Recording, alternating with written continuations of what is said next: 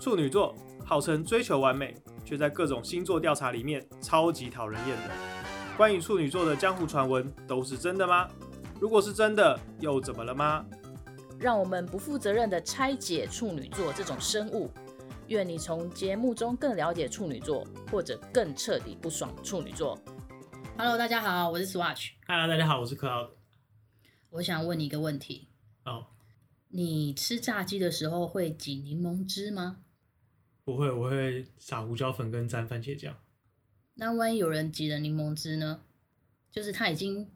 在你面前已经挤柠檬汁上去了。我刚我刚刚想象的是那个肯德基那种炸鸡，你说的是日式日式炸鸡？对哦，我不会，我不不不喜欢挤柠檬，因为我觉得我其实我无法理解为什么炸鸡要加柠檬。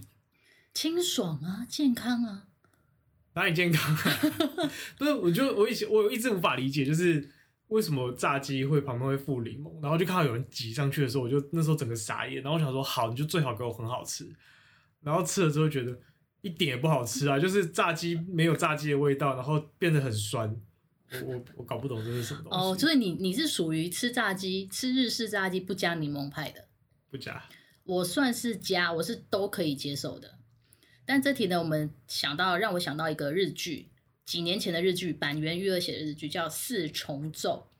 四重奏呢，里面有一个很有趣的桥段，就是说关于要不要在炸鸡上面挤柠檬汁这件事情。哦，我知道，我知道，我知道那部。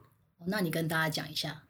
呃，那个场景是这样，就是他们四个人，然后要准备吃炸鸡，日式那种唐扬鸡这样子，然后他们就哎说就开动了，然后呢就两旁边两个人就很主动的拿起那个柠檬。然后开始在上面挤上去，这时候旁边一个就傻眼了，他就瞪着大家，大家说：“，怎么了吗？”然后他就说：“为什么要挤柠檬？”然后另外两个就很又很理所当然的口气就说：“啊，吃炸鸡不就是要挤柠檬吗？”然后那个男的就生气，他说：“你有考虑过不喜欢柠檬的人的心情吗？就像我一样不喜欢柠檬的人的心情吗？”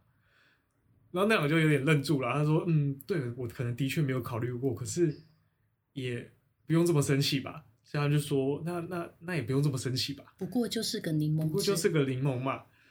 然后一讲完，那个人就更怒了，他就说：“不是这个问题，不是单纯的柠檬的问题，而是你有没有想过，你做这件事的时候，你有没有尊重过我们这些不吃柠檬的人？”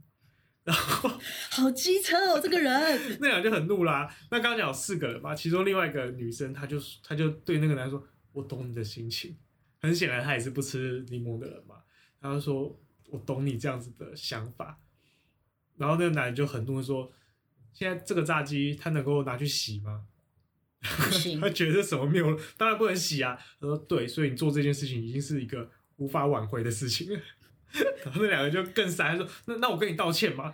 他说：“不是道歉的问题。”他更怒了，他就说：“这就是你们最大的问题，你们没有问过我们的意见，我们这些少数派的人意见不受到重视，所以他就很怒这样。”然后后来他们就说：“那我们下次先问过你的意见嘛。”然后那个女生就说：“问法也是要有技巧的哦。”对，你会怎么问？假设是你，你会怎么问？我可能会问说：“哎，要不要加柠檬？”他就说：“就不是这个样子。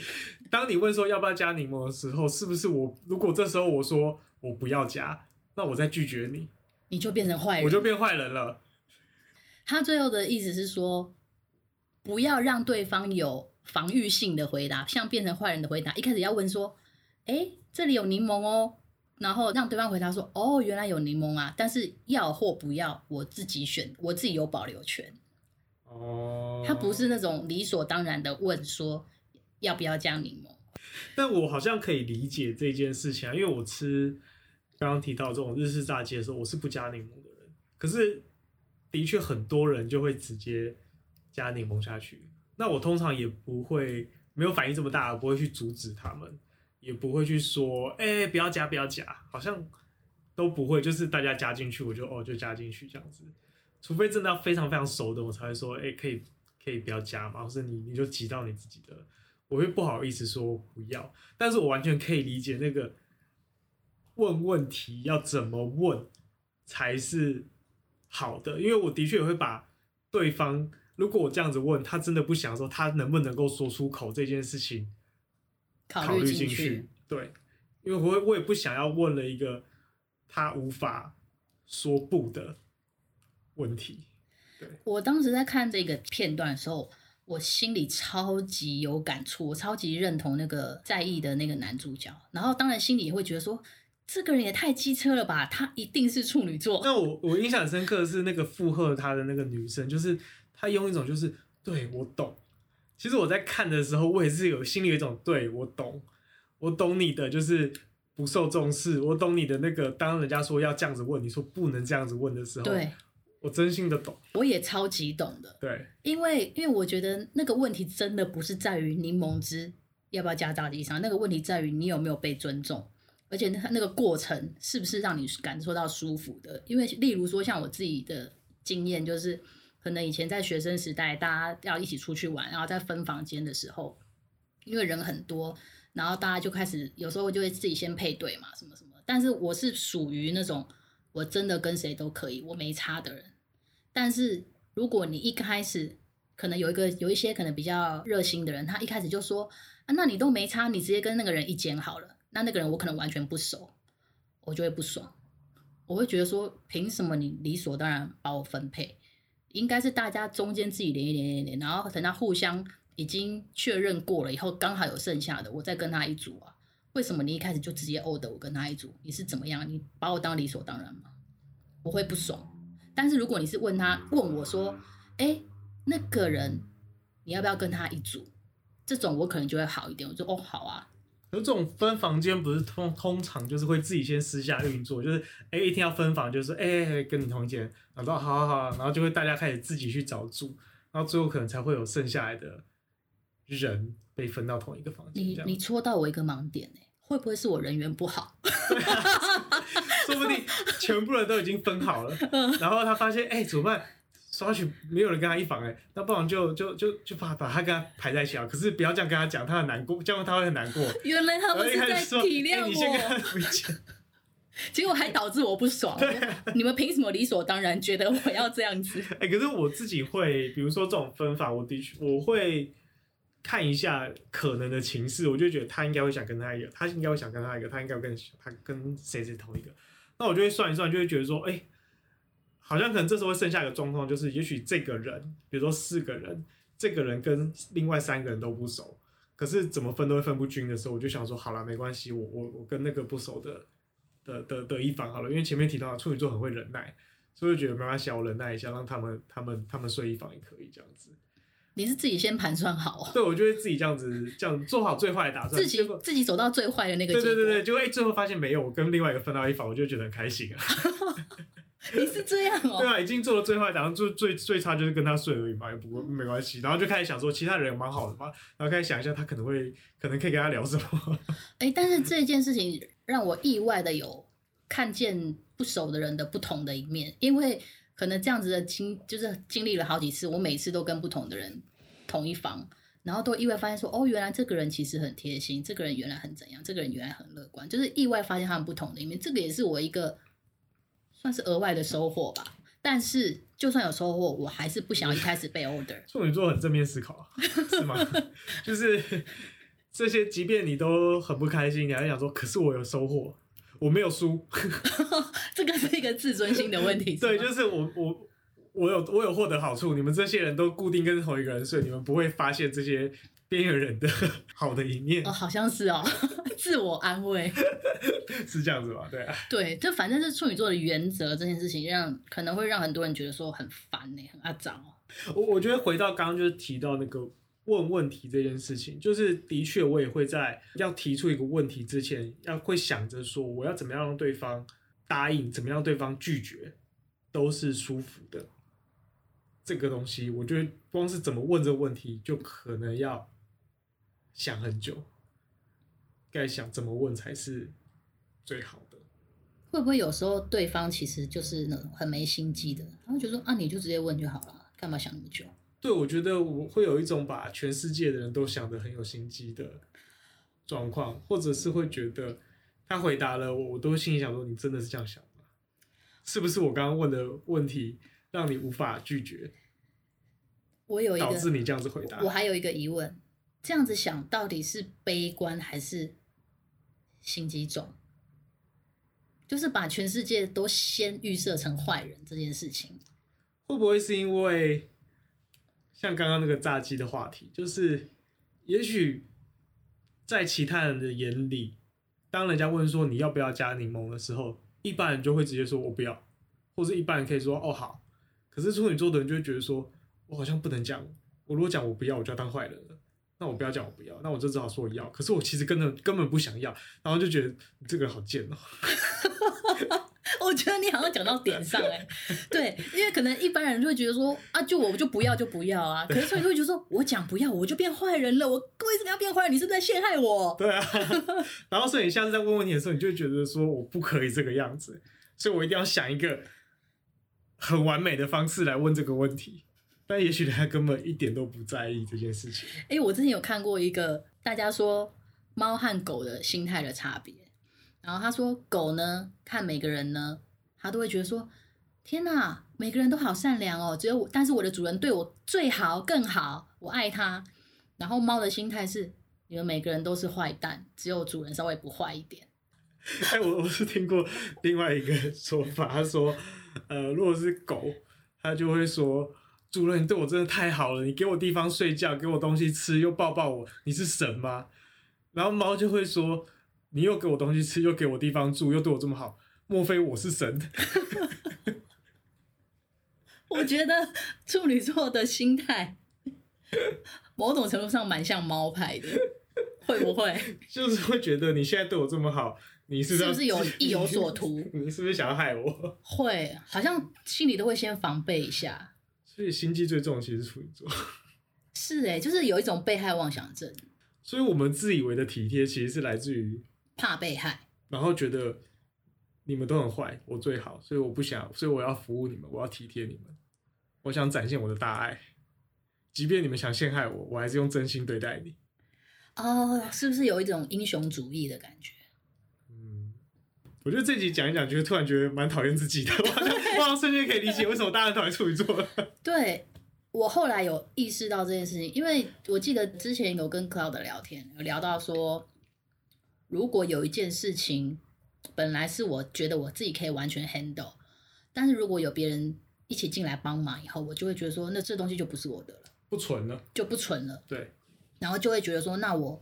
能不碰就尽量不要碰，或者是我可能就比较没有那么那么有心去做这件事情了。嗯，但是呢，这回归到另外一个想法，就是英雄主义。因为英雄主义会觉得说，哦，我是全能的，我是英雄，什么事情交给我，我都可以 handle 好。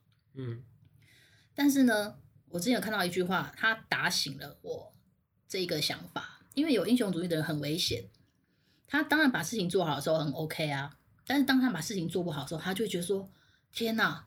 我对不起全世界，我是这件事情的罪人。可是问题是，这件事情参与的人非常非常多，有任何的环节，你不会因为你多做了什么就少做了什么，这件事情就会彻底失败。你不一定是那个最关键的原因，你是把自己当英雄，你才会觉得说没有你世界就毁了。你这样是一种非常自大的心态。哦，自大的心态。对，然后。之前呢，我可能因为遇到一些事情的时候，我就觉得说，天哪，这件事都是怪我，然后整个人非常的低迷。可是我后来看到这句话拯救了我，后来我就觉得说，天哪，原来我这么的自大，蛮可恶的。所以这一集就是我们终于觉醒了，对，我们终于了解处女座在讨厌什么地方？对，在别人眼里你会觉得说你在自大什么，可是处女座还觉得说天啊，我责任好大，我责任好沉重哦，我要负你会觉得，你会觉得我在跟大家道歉，我在表现出说我没有把事情做好，可是别人会觉得说这个又不是只有你一个人的，对，你干嘛要表现的好像你想一肩把这些所有事情揽下来的感觉？你也太累了吧，何必呢？哦，我觉得刚这个东西其实我。呃，刚开始在做广告的时候，的确也很有这样子的心态，但我不是说我个人啦，我觉得是，比如说，呃，我们可能拍完片，然后反应不好，或者是遇到什么样的一些批评等等的，那时候会觉得很自责，会觉得自己没有做好，怎样怎样的。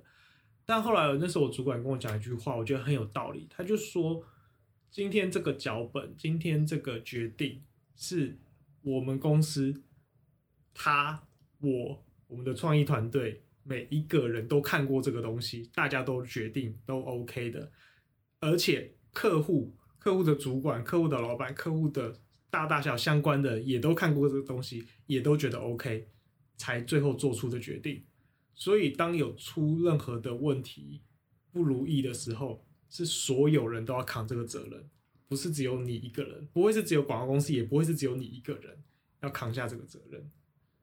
后来我就的确也就比较理解这件事情，也会把这个事情看得比较的开一点，这样子。对，好像这样子就会，因为一开始你会觉得很自责，可是后来当你觉醒到这件事情以后，突然会觉得说，其实事情没有那么严重，好像就是你不是全世界，你不是神。你不要把自己看得那么大，嗯，对，对，而且很多事情大家都已经看着同样一件事情，都没有找到他的盲点了。那那可能那个事情就是真的必然会存在的问题，什么等等的。所以我后来有觉得，在还没有发现这这一点之前，我是觉得处女座很容易一点点问题就一直自责这件事情，好像造成。